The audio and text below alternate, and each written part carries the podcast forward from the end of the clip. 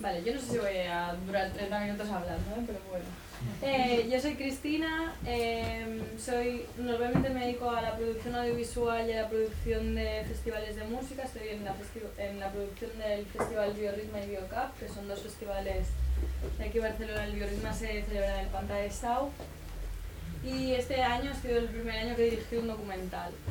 Eh, el sitio donde trabajo es una productora audiovisual de Mataró que lo que pretende es hacer el, que, que, su eje principal de trabajo sea hacer documentales, pero hacer documentales pues no da para vivir y entonces hacemos muchas otras cosas.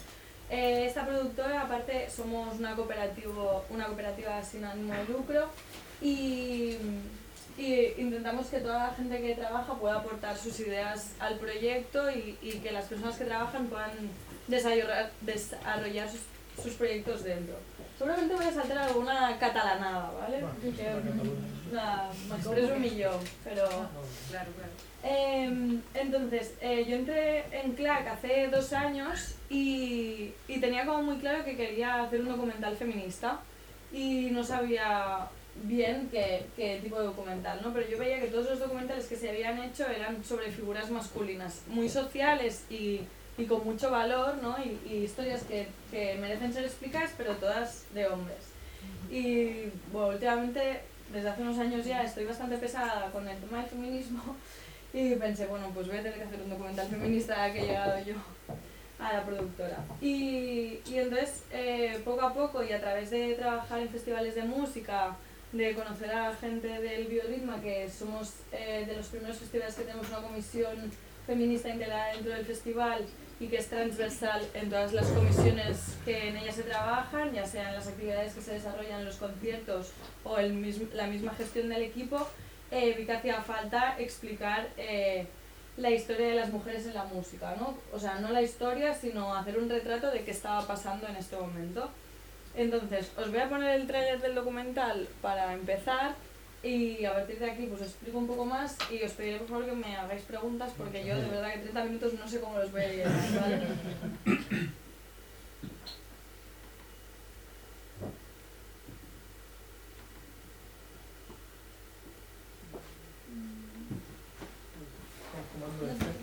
Manzanar. Es que no soy de Mac. Gracias. Producción audiovisual Vietnam.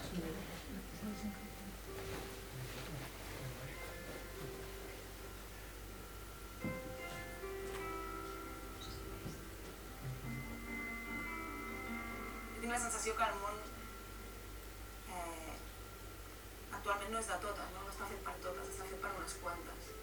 I crec que això és eh, extremadament injust poc enriquidor, no? Si totes tinguéssim veu, imagineu-vos, el món seria molt, molt, molt! Mujeres, mujeres, mujeres, resistencia, mujeres, hey! mujeres, mujeres, saben lo que vale. Entender el feminismo o la música hecha por mujeres como una cosa transversal. Un feminisme que no entengui que deixar el racisme és un feminisme que a mi no em representa. La putada és que tota la música hauria de ser feminista, no només la que las vías. Quizás, si hacemos un silencio nuevo, podrán nacer de la garganta de los que nunca han hablado, como flores después de un incendio.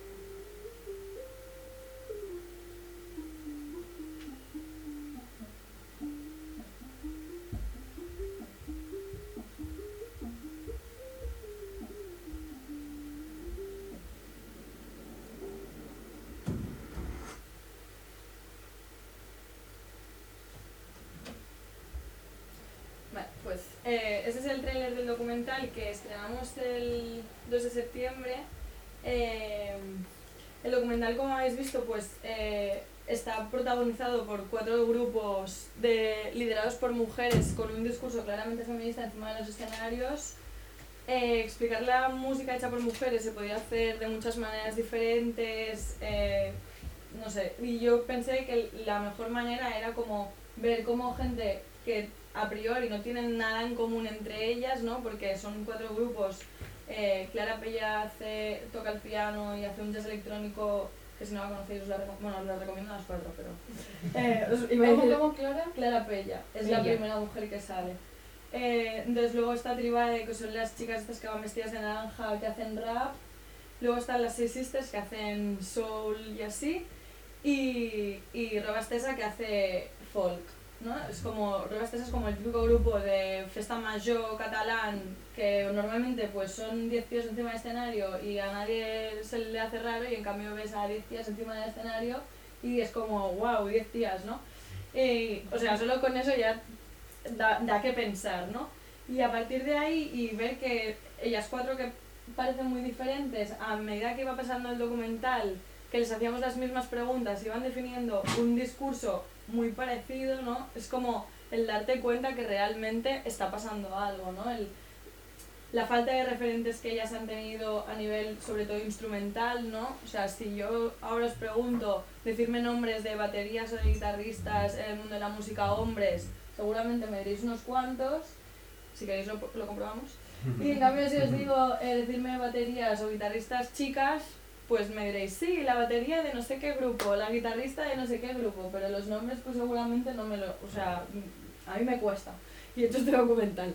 Eh, entonces, como el darse cuenta, ¿no? Del el por qué no, no está pasando esto, ¿no? Por qué se, se las ha estado invi- invisibilizando, por qué no se las programa igual que se programa a grupos de hombres, ¿no? Entonces el documental hace como todo un ejercicio de, de reflexión alrededor de, de lo que está pasando, de cómo se han encontrado ellas y de lo que se encuentran ellas a día de hoy, ¿no? De discriminaciones, por ejemplo, de las guitarristas de Robastesa me explicaban que ellas van a las pruebas de sonido y el ampli no les funciona, o lo que sea, le dicen al técnico, oye, arréglame esto, y el técnico va y les toca el ampli, ¿no? Y ellas dicen, no, pero ¿por qué me tocas el ampli? Que yo ya sé como a mi amplificador que te estoy diciendo, no, no, es que yo también soy guitarrista, y ella, y yo también soy técnica de sonido, y te estoy diciendo que lo que me está fallando es esto, o sea, me puedes hacer caso que llevo no sé cuántos años tocando la guitarra, ¿no? Cosas que seguramente pues a los hombres no les pasa. O, o el horario en que las programan en los festivales, ¿no? Este año pasado, por ejemplo, pues sí que han habido muchas mujeres en los festivales, las hemos visto ahí en los carteles, y luego mirabas los horarios y decías, ya, vale, abren el festival y lo cierran. Pues no sé, a lo mejor no es el horario que les toca, tampoco por el, ya no porque sean hombres o mujeres, sino por el tipo de música que hacen, ¿no? En el Canet Rock, por ejemplo, Robastesa tocó a las 5 de la tarde y als Pets tocaron a las 10 o las 11 de la noche. Pues yo creo que la música de als Pets es mucho más de 5 de la tarde que la de Robastesa. A lo mejor es una opinión personal, pero... Eh, y entonces eh, ha sido bonito todo el proceso también porque yo no había dirigido nunca un documental, siempre había hecho la producción, ¿no? Y, y el hecho de poder desarrollar un proyecto que ha sido como muy íntimo, muy personal, de dar voz, eh, conocerlas, porque sí que te- había tenido contacto con ellas, pero el vínculo que hemos hecho a, a partir de crear el documental conjuntamente, pues también ha sido un vínculo muy bonito, ¿no? Y, y empezamos en abril a grabar, yo, sí, en abril o así, empecé como a ir a los grupos a decirles, hola, mm, soy Cristina y quiero grabar un documental y quiero que seas mi protagonista, ¿no? Y como los nervios de que me van a decir, no me conocen, van a pensar, esta loca ya quiere hacer, ya se suma a la moda feminista a hacer cosas de mujeres. Y, no como ir con el carnet y decir, no, no, que yo milito. Claro, claro. ¿Qué es la moda feminista? No, es como que ahora está muy de moda, ¿no? No, ya de- lo sé, pero para ti, ¿qué es? Para mí, es, o sea, a mí por ejemplo una de las cosas que me da rabia de la moda feminista es que haya tantos hombres escribiendo libros sobre mujeres o dirigiendo películas sobre mujeres o haciendo anuncios sobre mujeres, ¿no? Es como, está muy bien que tú como hombre quieras tener voz en este. A lo mejor si tienes una edad de mujeres podrías invitar a tu equipo a mujeres y que expliquen ellas sus historias en vez de apropiarte tú de las historias, ¿no? Em, y es verdad que hay una moda feminista mm, simplemente viendo cómo Zara se está apropiando de la lucha y está explotando a otras mujeres para hacer camisetas de soy feminista, ¿no? Y es como, bueno, no sé, como dicen las seis sisters, ¿no? Un feminismo que está oprimiendo, pues a lo mejor es un, feminista, un feminismo que tampoco nos interesa. Mm, Amancio Ortega, no eres feminista. Em, y nada, entonces nosotros también hicimos una campaña de micromecenaje, de crowdfunding, no de matchfunding porque el goteo es muy bonito, pero pues no nos dio. Y empezamos el 12 de septiembre y en dos semanas también habíamos completado el 100%. Acabamos este sábado pasado eh, con un 150% de lo que habíamos pedido. Pedimos 7.000 y llegamos casi a los 11.000. Y a mí, más allá de los 11.000 euros que hemos recaudado, que evidentemente, o sea, no puedo explicar la gratitud que siento, es como, o sea, han habido 340 personas que han puesto dinero en este proyecto y que han confiado en el proyecto sin verlo, porque el documental no se ha estrenado. Lo único que se ha visto de este documental es el tráiler. A mí incluso me da un poco de miedo, es como, vale, ahora cuando salga el documental la gente va a decir, ¿tanta bomba para qué, niña? y, y no, la verdad es que, eh, o sea, estoy súper ¿Cuándo contenta. sale? ¿O ha salido ya? No, el lunes preestrenamos, Ah. el 21. Eh, hemos hecho, hacemos un pase para, para ver camistas en la Bon Maison, eh, que de hecho teníamos que estrenar este lunes pasado, pero con todas las movilizaciones, la semana pasada yo pedí al equipo que por favor lo, lo atrasáramos, aunque yo tengo unas ganas de parir que me muero ya, como que la gente lo vea, por favor. Y entonces estrenamos el 21 y cuando empezamos el documental lo hicimos mirando las bases del Festival Inédit, que es un festival de cine musical. Qué guay que. Y estuvimos ahí como mirando las bases y miramos en qué bases podíamos competir y hicimos el documental un poco a la medida del Inédit. O sea, a la medida en cuanto a que había una sección que para realizadoras de menos de 30 años pues podías entrar en competición si creabas un corto de menos de 50 minutos. Y hemos hecho un documental de 48. O sea, ahí. Y, y ha costado que, que nos dijeran si nos cogían o no, han sido como muchos meses de nervios de ahora me inscribo, ahora mando un mail, ahora mando un teaser, ahora mando no sé qué, y nos confirmaron en el Inédit. Y claro, también, primer documental que dirijo, que lo cojan en un festival, que para mí es un festival de referencia, pues también es guay. El trailer es un, de... Gracias. Sí, sí, dan ganas de Sí, sí. verlo. Espero que todo el documental No, no, Y entonces, aparte de- del preestreno para los bercamistas y tal, se verán en el Inédit Sí. y luego... Nosotros se verá el... Nosotros podríamos verlo online, por ejemplo. Sí, claro. O sea, el, el documental se estrena el 27 de octubre, o sea, el domingo que viene en el CCCB, Ney Ney, os invito a todas a venir. Hay que sacar entradas, pero son gratuitas. Y si no, eso es a las 5 de la tarde en el CCCB y si no, a las 7 de la tarde el martes 29 en el Centro Cívico del Fort Pierre, que es un doble pase de, de inédito, o sea, nos programan dos veces en el festival. Entonces luego haremos como una gira de proyecciones porque una de las recompensas del Berkami era la colaborativa que era para entidades, asociaciones y demás que quisieran colaborar con el proyecto. A cambio nosotros vamos y hacemos una proyección más coloquio. Y intentaremos pues a juntarnos con las entidades y demás porque a mí lo que más me apetece del documental es poder debatir sobre el tema, ¿no? Que haya gente que me diga, oye, esto que estás diciendo es una locura, mm, ¿cómo podemos cambiarlo? O pues no me estoy sintiendo cómodo, ¿por qué no me estoy sintiendo cómodo, no?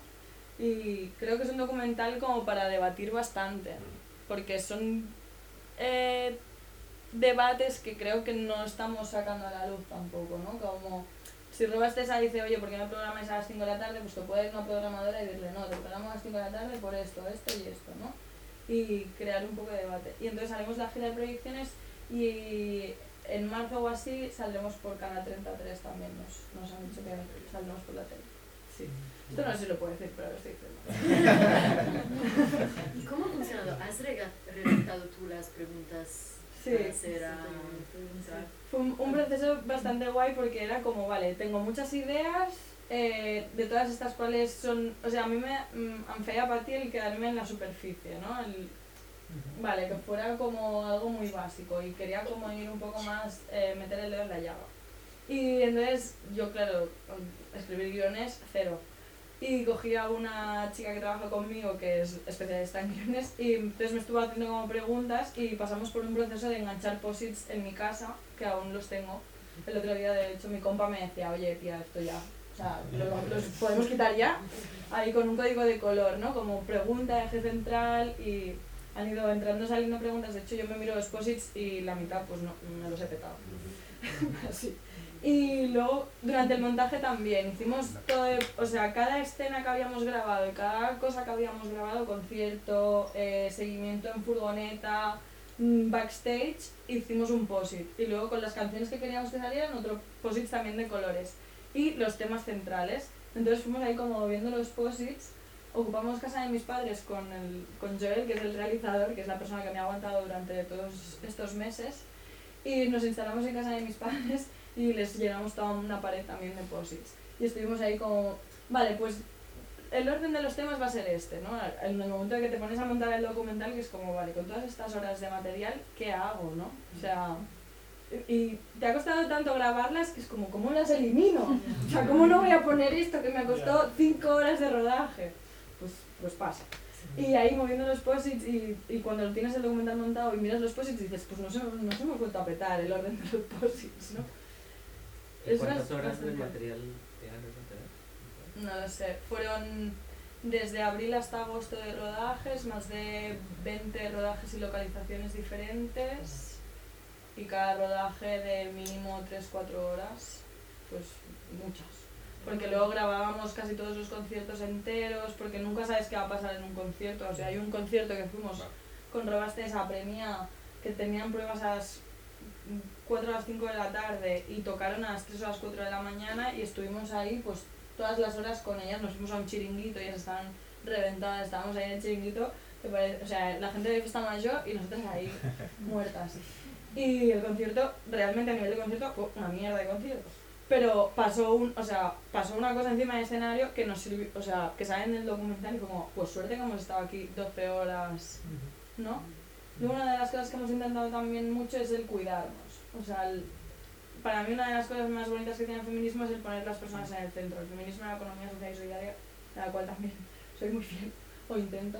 Y el poner las personas en el centro y los cuidados en el centro y intentar dejar al margen todo lo que es la producción, el capitalismo y demás, llevarlo a la práctica, ¿no? Que a veces es lo más difícil. Recuerdo un día que fuimos a Madrid a grabar y habíamos quedado allí con un artista y el día que la íbamos a grabar, íbamos a grabar más cosas, pero una de las cosas que íbamos a grabar era ella.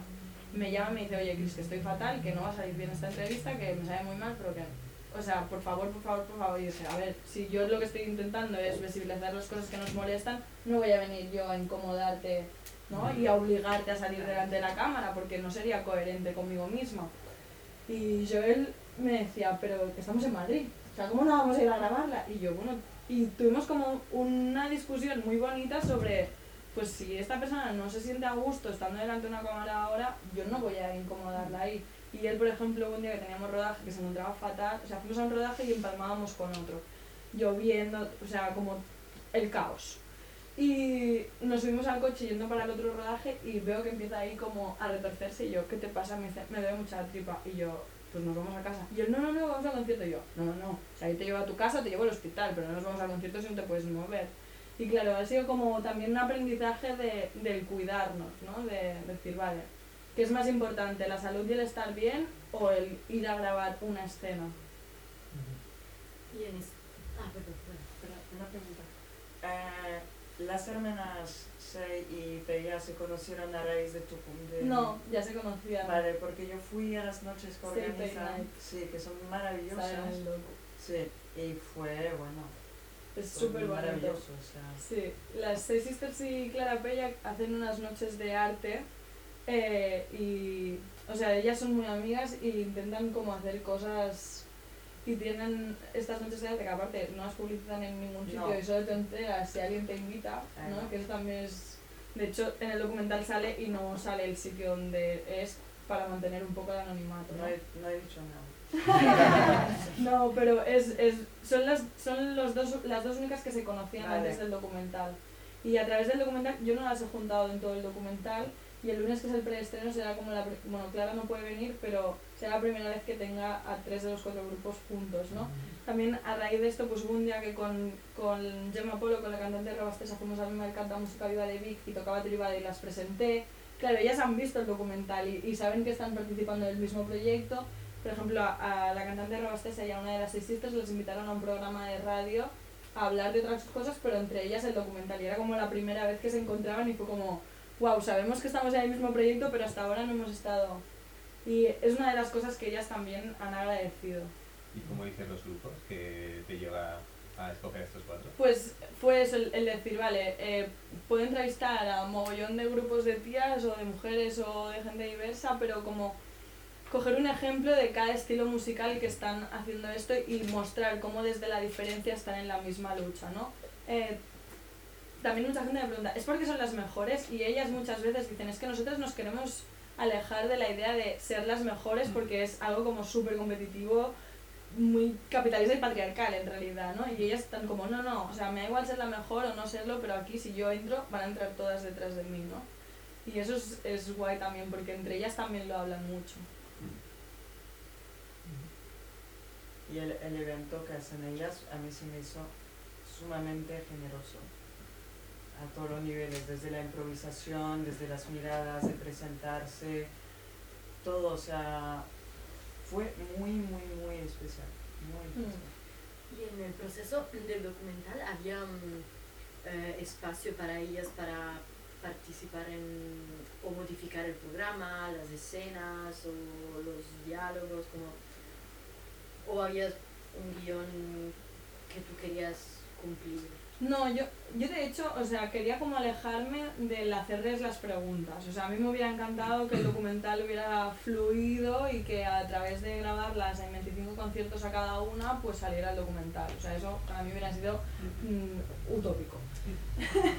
Pero al final eh, los recursos son limitados, el tiempo es limitado y, y planificamos 3-4 rodajes por grupo. Entonces yo les dije, de, entre este tiempo, ¿no? Eh, ¿A qué conciertos queréis que vengamos? ¿Qué conciertos creéis que serán mejores? ¿A qué sitios fuera de los escenarios queréis que os acompañemos? ¿no? A, a Tribade, por ejemplo, les acompañamos a un taller de rap que hacen con adolescentes, ¿no? Porque ellas nos dijeron, oye, creemos que esto es interesante de grabar. Y nosotros, pues, fuimos ahí, ¿no? Y en cuanto al discurso, hay, hay cosas que yo sí que tenía como muy claras de, de preguntar, ¿no? Y muchas que ellas acaban explicándolas, ¿no? Hay, hay un momento del documental que Clara no está ni mirando a cámara ni parecido porque yo les estaba hablando con ella también a raíz del documental, yo aparte de hacer esto también eh, soy road manager y, llevo algunos grupos y así, y, Clara algunos grup, unos conciertos que su road manager no podía ir me dijo, oye, ¿me acompañas? Entonces, claro, creamos un vínculo más allá del documental, ¿no? Y hubo un momento que la estábamos grabando en, la entrevista, pero ya no estaba, o sea, estábamos haciendo seguimiento y estaba hablando con ella. Y hay un momento del documental que ella me está hablando a mí que incluso paramos de grabar porque la conversación se ponía como de más, ¿sabes? Como, vale, esto no hace falta grabarlo, ¿no? Que a veces, eso también, cuando haces documental y a la gente se lo explico, como, no, pero eso es lo guay de los documentales, como, a ver, ya, pero la intimidad de las personas hay que respetarla. Sí, hubiera sido súper bonito ahí ponerlo, pero es que como alejarnos de eso, ¿no? Y el guion estaba como más o menos establecido, pero con cada una también preguntarle las cosas que, no sé, o sea, hablar de racismo con Clara Pella pues no tenía ningún sentido. En cambio, con, con las seis sisters, con ellas, yo incluso me pasaba que Joel, el realizador, es una persona racializada y yo le decía, es que la entrevista de las seis sisters hay partes que prefiero que las hagas tú a hacerlas yo, porque yo soy una persona blanca con todos los privilegios de persona blanca. Y hay preguntas que yo no sé si roza, o sea, igual que a mí me molesta mm, algunas preguntas de algunos hombres sobre mm, cómo tienen que actuar en el feminismo, ¿no? O sea, yo no quiero caer en los tópicos de... Entonces hemos ido como perfilando el guion también a partir de conocerlas a ellas. ¿Nos puedes decir algunas de las preguntas como las más relevantes? Sí, o sea, yo por ejemplo les preguntaba si, si, es, si solo con programarlas ya había suficiente para visibilizarlas, ¿no? Como cosas eh, bastante globales. Luego, eh, una pregunta que también les dices si, si son válidos todos los feminismos, ¿no? Como, vale, yo soy feminista. Todas las personas que dicen yo soy feminista, ese feminismo es válido, ¿no? ¿Por qué, no? Eh, y luego si creen, se crea un debate sobre si, si creen que existe una escena musical feminista, ¿no? Igual que hubo la movida madrileña o el rock catalá, pues si ahora está habiendo una ola o un movimiento de música feminista. ¿Tú qué opinas? Yo, no sé si, es el, no sé si es, va a ser el nombre de, de música feminista o no, pero yo, yo creo que ahora, y justo este verano, han surgido un montón de grupos de mujeres con mensajes claramente feministas y reivindicativos que han hecho que hayan nuevos mensajes encima de los, de los escenarios también. Y da igual el estilo de música que sean, porque son muchas. Y, y creo que es guay, porque eh, yo, por ejemplo, me había costado conectar con, con la música en general, ¿no? Y a partir de que hay mensajes que interpelan directamente a mi persona y con los que me identifico, y, y creo que es, eh, están siendo referentes para nuevas generaciones, que es súper guay. O sea, creo que es súper necesario también. ¿Y hay grupos, hay grupos mixtos, feministas eh, dentro de la música, quiero decir, o grupos mm, Sí. con hombres, pero feministas, porque entiendo que el feminismo no es una cuestión solamente de, Total. de, ¿no? de, De mujeres. de mujeres, ¿no? Sí. Sí, sí, hay, hay grupos de, o sea, hay bastantes grupos de música feminista que son mixtos. Pero los, o sea, es, yo he compartido escenario con algunos, con algunas de ellas y es, ves muy claro que realmente lo llevan dentro cuando uno de los chicos de la banda, eh, el, el- la manera que tiene de tratar con la gente, con las personas de su grupo, cómo se refiere a la banda, cómo interactúa contigo, realmente lo llevan como muy integrado, ¿no? Que a veces lo de la moda feminista, ¿no? Llevas la chapita y ya está. Es, es guay porque no es solo que los discursos los lleven en sus canciones, sino que es que realmente los llevan incorporados en su día a día. Claro, no que solo que sean todas chicas. Exacto. Son feministas. No sé, Tremenda Jauria, por ejemplo, es un grupo de reggaetón feminista y son dos chicos y dos chicas.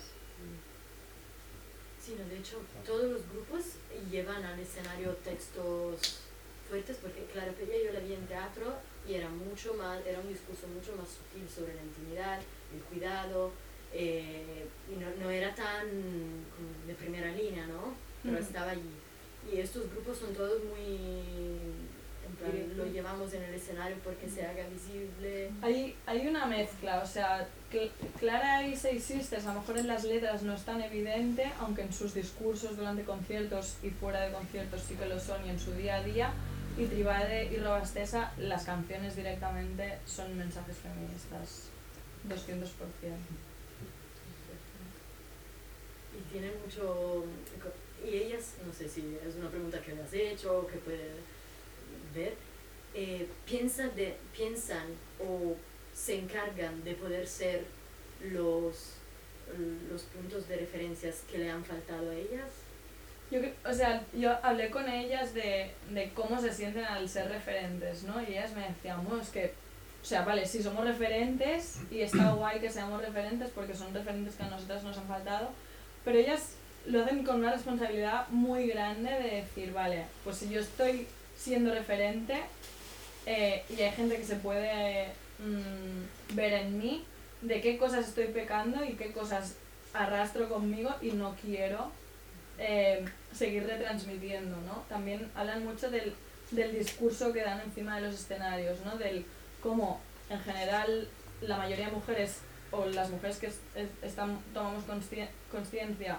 estamos constantemente revisándonos que si, si el 5% de los grupos de hombres hicieran eso, pues ya estaríamos haciendo un gran paso, ¿no? Como ser consciente de los privilegios y del poder que te da el escenario y, y revertirlo, ¿no? Y, y de construir desde ahí también, desde el privilegio y desde el poder.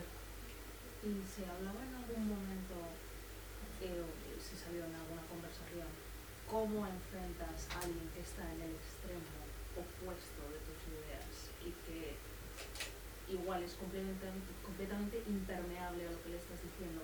¿Merece la pena gastar tu tiempo y tu energía en esa persona o deberías igual enfocarte en personas que, que, igual capten un poco más y tengan un poco más de empatía, tanto mujeres como hombres, porque mm, yo he oído a mujeres diciendo machismo, feminismo, mujeres, este tipo. Al final todas, hombres y mujeres, hemos nacido en la misma sociedad, mismo- ¿no? Exacto, la misma Eh, estructura. hemos recibido la misma educación. Claro. Eh, sí, yo incluso les hacía la pregunta, ¿no? Y, y, y me hago la pregunta a mí y la lanzo siempre, que es em, el hecho de que las cosas hechas por hombres son universales y las cosas hechas por mujeres parece que solo tengan que interesar a mujeres, ¿no? Una serie dirigida por una mujer, protagonizada por todas mujeres, es una serie de mujeres, ¿no? Y un hombre le va a costar verla. Y incluso a mí me va a costar recomendársela a los hombres a lo mejor, ¿no? Porque la sociedad, pues, y en cambio las cosas de hombres, pues el público es mixto, ¿no? Y en los conciertos de ellas los vemos, la mayoría de personas que van a estos conciertos son mujeres. Ellas eh, intentan mucho, claro, es como cómo, cómo combatimos esto, ¿no? Y ellas por una parte dicen, y, y creo que nos pasa muchas que están cansadas de estar haciendo pedagogía constantemente, ¿no? Y de tener que educar, como, bueno, yo te educo un rato, pero tú educate en tu casa también. Y, y luego por otra parte, eh, Tribade, por ejemplo, que son muy duras con los mensajes, no, s- o sea, van a, ma- o sea, machete directo, súper respetable. Eh, conciertos con fuego, súper respetable. Y, y ellas dicen, nosotras vemos que hay conciertos en, en sitios públicos y, de, y gratuitos, que los hombres se quedan atrás, como mirándolas, en plan, primero como estas tías están rape- rapeando, ah, rapean bien, al mensaje, uy, el mensaje me está incomodando un poco, ¿no? Me, me quedo ahí detrás y bueno, vale, me lo miro desde la distancia, ¿no? Y es como, dicen que, o sea, intentar no quedarse en, en, en los círculos, ¿no? Y, y, y- no te quedas en un gueto, ¿no? Claro, pero, pero luego, pues por otra parte está, pues eso, ¿no? El hecho de que las cosas hechas por mujeres parece que solo nos tengan que interesar a nosotras. Y cuando ellas, y el documental yo espero que llegue a todo el mundo, o sea, a compañeros hombres que están encima de los escenarios porque les interpela directamente también y son ellos quienes, o sea, nosotras ya nos escuchamos entre nosotras. Yo no llego a esto. Eh, pero, pero entre ellos también tienen que empezar a escuchar este mensaje, porque es que si no sí que no vamos a cambiar nada, ¿no? Es lo que decías, o sea, el feminismo tiene que ser una cosa solo de nosotras, tiene que ser una cosa de todos. Yo, yo te quería preguntar que de cara a eso, que, que, ¿cómo te gustaría que fuera el futuro de este documental? ¿O dónde quieres eh, que llegue? ¿O qué, qué, qué- qué- cómo ves que puede...? El recorrido del documental. Sí. O sea, yo lo que quiero es que, que llegue como más lejos mejor, incluso en el Berkami eh, nos han llegado peticiones de Latinoamérica para proyectarlo allí y uno, una, o sea, cuando hicimos el segundo objetivo fue como para poder subtitular bien en inglés y en castellano. Eh, que, que cree debate, ¿no? que, que la gente hable, pero que no nos quedemos en nuestras casas hablando con nuestras amigas, sino que, es- que, podamos salir y hablarlo con, con la gente, ¿no? Y, y, y en cuanto al mundo de la música y a la presencia de las mujeres encima de los escenarios, eh, mucha gente hace la pregunta, ¿no? Vale, y yo se la decía a ellas, ¿cómo nos imaginamos los escenarios de aquí 5 o 10 años? Yo creo que paso a paso, ¿no? Este año hemos visto que los carteles más o menos habían grupos de mujeres. Hacer bien el, el contador, ¿no? De- porque una cosa es que un grupo que tenga una mujer ya está, y la otra es cuando haces el recuento total de hombres y mujeres encima de escenarios, ya flipas. Y si este año hemos conseguido esto, pues a lo mejor el año que viene podemos conseguir el encajarlas en los horarios que realmente las visibilicen. Y de aquí unos años que yo espero que no nos tengamos que estar ahí preocupando de... También porque ya habremos creado referentes, ya las habremos visibilizado y estamos abriendo la puerta a que haya más oportunidades también. Pero también una cosa que dijiste al inicio que me parece como súper interesante y bonita es que también, eh, como que decías, ¿no? presentar el, el documental, pero que dé cabida a que la presentación eh, se prolongue en una, en una discusión, en un debate. Por tanto, hay como un acompañamiento de la proyección con eh, las realizadoras, ¿no? Con, las, con las personas que han colaborado. Entonces, no va solo. Y entonces, claro, cuando dices eso, ¿no? De como a dónde va, es como que es un acompañamiento, yo me lo imagino debajo del brazo, porque no, solo ya supongo que hablará, pero la responsabilidad va además con el, ¿no? con, con la cola que deja después Sí. de la proyección. Totalmente, o sea, de hecho, claro, nos iban a en Inedit pues nos decía que casi todas las películas que salen en Inedit luego están en filming, ¿no? Y luego Canal 33, nos, o sea, Televisión de Cataluña también nos decía que quería como pasarlo ya y yo hice, vale, un momento. Me encanta, o, o sea, estoy flipando de que un documental mío vaya a, a Televisión de Cataluña, pero no lo hagamos ya, porque es muy fácil que salga el documental en la tele, todo el mundo lo hable, todo el mundo hable por Twitter y aquí se acaba el documental, ¿no? Entonces, como vamos a alargarlo al máximo, vamos a estar tres meses girando haciendo coloquios y debates para poder generar estos ¿Te has pensado en espacios. una plataforma tipo online como para generar este debate para preguntas o para situaciones donde otras bandas Pues, se sientan con estas preguntas? No me lo he planteado, pero es un muy buen planteamiento. Me lo voy a apuntar. Yo quería mm, resaltar una pequeña cosa que, vale, los hombres se quedan al fondo de la sala cuando ellas tocan, pero en, en, los 90, en la escena queercore, ellas en el escenario decían, vale, los hombres al fondo de la sala porque hoy las que van a bailar el pogo son las mujeres Sí. y no va a ser ultra violento y hay espacio para que bailen ellas y que la gocen. Y, Ellas también lo y yo que piden. voy mucho a conciertos punk, pues Sí. me mola mucho cuando somos 10 días Es delante, porque realmente podemos bailar, divertirnos un montón, a menudo los tíos ya se meten en nuestro ritmo que lo opuesto, nosotras llegar donde ya hay 10 tíos y realmente ya hay sangre en el suelo. Mm. Y es como, no, ahí no me voy a meter. Claro, o sea, Tribal de hecho empiezan los, los conciertos eh, diciendo que dejen pasar las primeras filas para eh, personas disidentes, para Sí. personas eh, con, con, con diversidad funcional. funcional y demás. Eh, y bueno, hacen como un discurso muy guay de los babosos si os podéis inspirar, ¿no? Robastesa también lo hace. O sea, hay Y hacen pogos protocolo. femeninos que es como súper bonito también, ¿no? El, el hecho de... Porque muchas veces muchas mujeres pues no se atreven a meterse porque saben que se van a hacer daño, ¿no? Y ellas dan esta opción. Una cosa es quedarte al fondo y escuchar y la otra es pirarte, ¿no? Y decir esto no va conmigo. Creo que es como bastante diferente.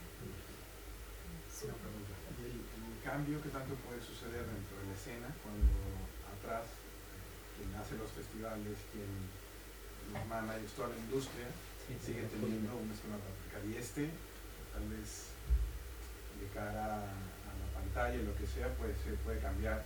Pero lo que no vemos eh, qué trabajo hay o cómo, cómo puede suceder. Estoy completamente de acuerdo. Eh, yo creo que, que y estoy haciendo muchos spoilers del documental, luego vais a venir el domingo que viene a TCB y vais a decir, esto lo he explicado todo. Eh, no, es como, no, ahora hay muchos puntos líderes en los conciertos, ¿no? Pero si la gente que está en la organización no se forma y no recibe formaciones, evidentemente no van a cambiar las cosas. En todos los Sí. escalas. Hay que meternos por los agujeros ahí.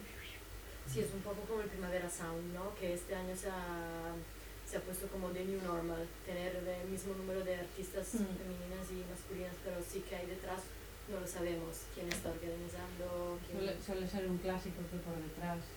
O sea, pues, Sí. lo digo porque en, en algún festival de fotografía también muy dirigido a mujeres, o sea, exclusivamente de mujeres, luego te enteras que por detrás toda la organización es masculina y es como, ups. Claro, por, O- eso- por eso decía el, en fotografía, que hay muchísimas mujeres comisarias de producción y tal, Pero no pero las luego en las paredes, o sea, hay las mismas cifras en fotografía que en música, es decir, un 25% de artistas visibles en festivales, es Mm. exactamente lo mismo. Y eso como, ay, pero sí trabajamos con un montón de mujeres, ya, pero no hablamos de estas, hablamos de las otras, las artistas. Claro, y el otro día, ahí ya no estamos viendo el tiempo. Eh, el, el otro día por la radio escuché a, a Noemí Casquet, creo que se llama, eh, que ha- creo que ha protagonizado el, el spot del Salón Erótico de Barcelona de sí. este año, ¿vale? Que el- yo no solo he oído el spot, no lo he visto. Pero, bueno, el spot com- es sobre como empoderador femenino, güey, Pero, somos súper feministas, el director es un hombre, no sé, mete en tu equipo a alguna mujer, o sea, tú tienes la idea, pues ahora coge a una tía y dile, toma, ala, o sea, te propongo que lo hagamos juntas, o no sé, o sea, apártate, ¿no? Porque si, no, si los hombres no empiezan a hacer los espacios, las mujeres, por mucho que intentemos ocuparlos, y, y entonces luego esta chica aparte decía, sí, fue súper bonito rodar, estuvimos tres días súper intensos de rodaje, el primer día estuvimos 19 horas rodando. Como, muy bien, mensaje súper ¿no? feminista, 19 horas rodando, los cuidados los llevamos súper bien. Es como ser más, co- o sea, menos etiqueta y más coherencia, yo creo. Hacemos una pausa. Gracias.